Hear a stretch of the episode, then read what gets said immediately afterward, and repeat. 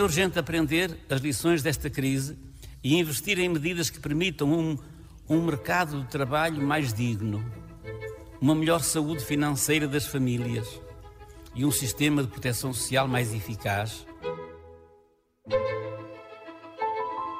Viva! Está com o Expresso da Manhã. Eu sou o Paulo Aldaia.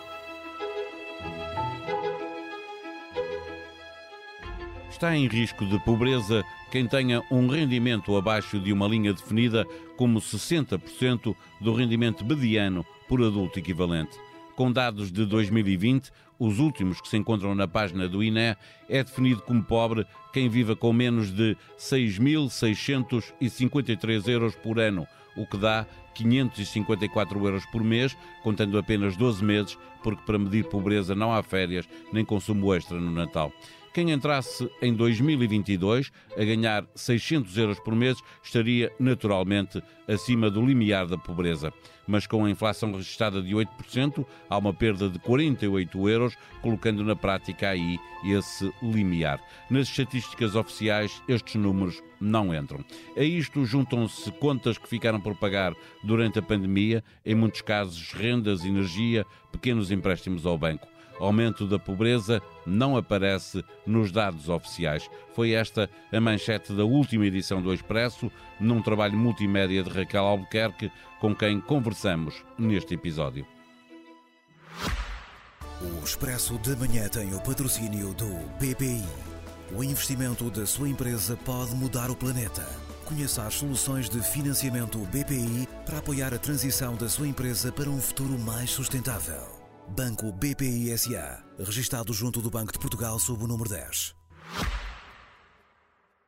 Viva Raquel Albuquerque. No trabalho que publicaste este fim de semana no Expresso, eh, mostra-se que, que há um agravamento da pobreza eh, que as estatísticas oficiais já não apanham. Para início de conversa, como é que chegaste a esta conclusão? Então, olá Paulo. Um, em primeiro lugar, o que, o que eu comecei a fazer já foi há, há um ano, foi recolher junto de hum, várias instituições sociais, nomeadamente a Caritas, o Banco Alimentar, algumas misericórdias, portanto, isto para todos os distritos do país, recolher alguns dados sobre que tipo de pedidos é que eles tinham, quais eram as estatísticas que tinham, qual era a realidade que conseguiam retratar uh, atualmente. Uh, e, e, isto sempre comparado, portanto, o ano 2019, o ano 2020, 2021 e, obviamente, sempre possível também o ano 2022. E o que, o que se vai tornando claro à medida que eu fui recuperando e recolhendo estes dados e relatos, o que se torna claro é que as famílias que ainda nesta fase estão a ir pedir ajuda a estas instituições, ajuda, apoio económico, com pequenas despesas ou apoio alimentar, na sua maioria eram, eram famílias que trabalhavam, que já, que já regressaram ao trabalho. Portanto, não eram só situações também existem, situações de pessoas que ainda estão desempregadas ou que estão numa situação ainda não tão estável como estavam antes da, da pandemia, mas muitas destas famílias voltaram ao trabalho. E, e, portanto, eu que estava também a recolher dados sobre os desempregados inscritos nos centros de desemprego, alguns dados sobre beneficiários do RSI, sempre por distrito, comecei a juntar as duas coisas e a perceber que, por um lado, via-se uma melhoria muito clara nos indicadores do desemprego, no número, na redução do número de, de, beneficiários de RSI, mas, por outro lado, que estas instituições alertavam para uma realidade de atenção. As pessoas que nos estão a chegar são pessoas que, na verdade, muitas delas até já voltaram ao trabalho, aos trabalhos que tinham ou, ou, ou novos trabalhos, estão no mercado de trabalho, mas elas chegam-nos aqui a pedir ajuda porque o dinheiro que recebem não chega, não chega para as despesas básicas. E, por exemplo, uma das coisas que a Caritas, e isto aconteceu, portanto, repetidamente nas Caritas diocesanas de vários distritos, o que me diziam era, nós antes da pandemia era raro darmos apoio económico, não era isso que as pessoas nos pediam, sei lá, se calhar iam pedir roupa ou iam pedir para serem encaminhadas para receberem comida, mas a realidade que, que, que, tem, com a qual têm estado a lidar durante a pandemia e ainda agora é, são pedidos de apoio para pequenas coisas que são, imagina, uma botija de gás, uma renda, uma consulta no dentista, os óculos do filho, um, despesas que as pessoas literalmente dizem, nós eh, trabalhamos, temos o salário mínimo, às vezes menos do que isso, porque nem sequer chegam a ter um trabalho uh, completo e, e, com contrato, e o dinheiro que nós temos não chega.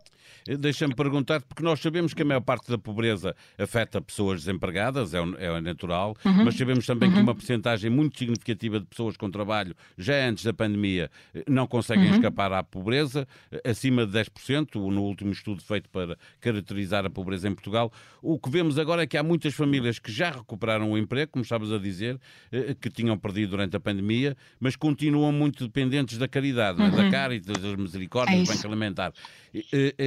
Além dessas contas de que estás a falar, essas pequenas contas para pagar agora, as, algumas contas que ficaram por pagar no período da pandemia e que agora os impedem de recuperar a vida que tinham antes da, da pandemia?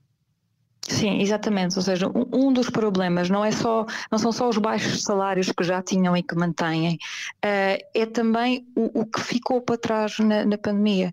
E muitas destas famílias, de acordo com os relatos das instituições, o que, o que lhes aconteceu foi que, mesmo que até tenham conseguido algumas aceder ao subsídio de desemprego ou que tenham tido algum tipo de apoio, o que, o que acontecia a muitas destas famílias era compensarem os baixos salários que tinham antes com algum tipo de trabalho normalmente mais irregular, portanto faziam umas horas eh, em limpezas, nas obras, o que quer que seja, e portanto que, que já antes da pandemia lhes servia para compensar os salários quando perderam isso e, e, de facto tudo isso teve uh, toda, toda essa parte de trabalho de facto mais informal é muito mais difícil de, de, de conseguir dar um, um, apoio de volta às pessoas quando, quando perdem. Portanto, o que aconteceu foi que estas pessoas ficaram com um buraco de, de, incapacidade, na verdade, para conseguirem pagar as despesas que tinham. E aqui podemos estar a falar de rendas que ficaram para trás, de contas da água, da luz, uh, e, e, as instituições relatam muito situações de pessoas que até já fizeram um, planos de fracionamento de despesas, imagino da, da conta da luz, por exemplo, só que agora o problema é que estão a pagar o que ficaram a dever para trás, portanto, imagina uma prestação por mês do que ficaram a dever para trás e, a, e as contas atuais. atuais. E, portanto, Com o mesmo rendimento, quando muito, não é? Exatamente, exatamente. E com o mesmo rendimento, se tiverem conseguido recuperar o trabalho que tinham ou, ou algo semelhante e que tenham e que estejam com, com o mesmo tipo de salário. Eh, Raquel, Portanto, isso uhum. são os efeitos da, da, pandemia. No entretanto, chegou a inflação, que também falas eh, no trabalho uhum. no Expresso. Ela, na prática, eh, eh, coloca já quem tenha, por exemplo, um rendimento de 600 euros eh, no limiar da pobreza, se, se considerarmos que eh, essas pessoas com 8% pedem 8% de inflação inflação perdem eh, 50 eh, euros, eh, portanto ficam ali nos 550. A questão é, eh, agora vem aí uma subida de taxas de juro. Na Caritas, no Banco Alimentar, nas Misericórdias, pergunto se há uma preocupação com a subida dos juros que já está a acontecer e que se vai agravar, o que coloca muitas famílias da classe média baixa a ficarem em risco de entrar nesse risco de pobreza. Sim, eu acho que essa, essa, preocupação com o que vem ainda pela frente é muito óbvia nestas instituições, de tal maneira que tanto a Caritas como o Banco Alimentar decidiram prolongar ainda em 2022 as respostas que eles criaram em 2020 como resposta à pandemia e fazem-no porque percebem que, seja ainda por causa da pandemia, ou já por causa da inflação, ou pelo que ainda pode vir pela frente, nomeadamente, por exemplo, a questão das taxas de juros, de facto. Antecipam a necessidade de continuar a dar apoio. Uh, uma das questões que aqui acho que vale a pena também salientar, que é quando nós estamos a falar numa população que vive ali numa a franja da população que vive mais perto do limiar de pobreza, na maioria dos casos não são pessoas que estão têm, normalmente têm rendas, não, não, não estão a comprar casa ao banco e, e as, as, instituições chamavam sempre muita atenção para isso. Atenção, nós estamos aqui a falar sobretudo de pessoas que têm um grande peso na renda, mas se nós falarmos da classe média, que obviamente está a sentir os mesmos impactos no sentido de aumento de preços e antecipando então o aumento também das prestações, é óbvio que uh, com salários médios, que, que, que, não são salários altos, não é? Um, a preocupação existe e pessoas que de facto estejam a lidar até com dívidas também que tenham deixado a pandemia, mesmo que não estejam nesta franja tão próxima do, do limiar de pobreza como muitas destas famílias que têm recorrido às instituições estão, mas mesmo que não estejam, na verdade acabam por estar também em risco de verem aumentadas as suas dificuldades. Tu referes também no teu trabalho que há 40% que não têm margem financeira para superar um agravamento da crise. Se considerarmos que, eh, que estas, eh, que quer uhum. a inflação, quer eh, quem tenha prestação ao banco ou quem tenha rendas que possam ser alteradas, sem margem nenhuma para, para flexibilizar as despesas, obviamente que há aqui um, um problema sério. Uhum. Para finalizarmos a nossa conversa, pergunto, porque é outro dos temas que tratas no, no, neste trabalho, em relação aos migrantes, muitos deles à procura de emprego, onde ele existe uhum. sazonalmente, o que é que contam essas instituições com quem estiveste a trabalhar ao longo deste ano? Olha, contam algo que é muito transversal a todo o país e isso também foi uma coisa que me surpreendeu, eh, porque tanto, tantas instituições em Bragança, como Viana do Castelo, como Porto Alegre, como Beja, se calhar mais expectável uh, Faro, Lisboa, Porto, mas mesmo noutros pontos do país onde se calhar nós não, não esperaríamos tanto esse impacto, todas relatam o mesmo, que é, mesmo durante a pandemia tiveram de apoiar muitos migrantes que, que chegavam, alguns deles estavam a chegar a Portugal para trabalhar nessa, nessa altura, mesmo em 2020, por exemplo, e que se viam completamente desamparados, e isso tanto acontecia em Beja com os migrantes, com trabalhadores agrícolas, entre campanhas que sempre, entre campanhas agrícolas que sempre ficam mais uh, fragilizados, mas também com o impacto da pandemia, com o que inicialmente parou e, e com o impacto que isso teve. Mas, portanto, todas as instituições, e aí atrevo-me a dizer quase norte a sul do país, eh, relatam dificuldades crescentes da comunidade migrante que tem chegado para trabalhar não é só na agricultura, em muitos outros, em muitos outros setores.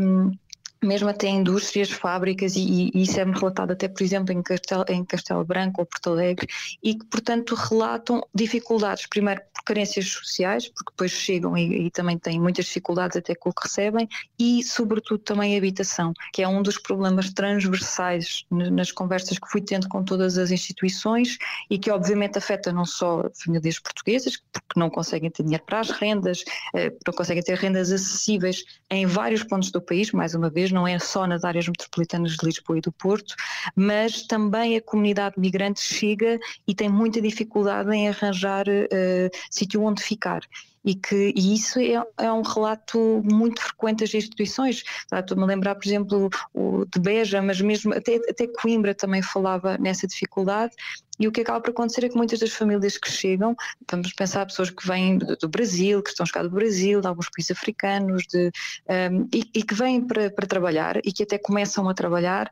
mas que depois não arranjam casa imediatamente, não é? E, e acabam por ir para uma pensão, acabam por gastar as poucas economias que tinham, e isso de facto tem sido um problema muito claro e, e, a, e a ver pelos dados que me foram sendo dados eh, ou apresentados, parece-me ter que ser um problema crescente nesta altura. Em expresso.pt encontra vários trabalhos multimédia, como o que serviu de base para este episódio. Proposta de Marta Gonçalves, uma reportagem multimédia em Calais, chamam-lhe A Selva, o campo de refugiados de Calais, foi fechado para evitar a concentração de imigrantes, mas as pessoas continuam a chegar todos os dias ao norte de França. Exatamente em França, este domingo houve eleições legislativas, o partido de Emmanuel Macron perdeu a maioria absoluta, a coligação de esquerda, liderada por Mélenchon, passou a ser a principal força da oposição. A extrema-direita de Marine Le Pen obteve um resultado histórico, conseguindo o número de deputados suficientes para apresentar moções de censura ou mesmo propor alterações à Constituição. Ainda à direita, os republicanos conseguiram evitar a repetição da catástrofe de Valérie Pécresse nas presidenciais e posiciona-se agora para ser o melhor aliado que Macron pode escolher. A sonoplastia deste episódio foi de José Sedovim Pinto. Nós vamos voltar amanhã. Até lá, tenham um bom dia. O Expresso de Manhã tem o patrocínio do BPI. O investimento da sua empresa pode mudar o planeta. Conheça as soluções de financiamento BPI para apoiar a transição da sua empresa para um futuro mais sustentável. Banco BPI SA, registado junto do Banco de Portugal sob o número 10.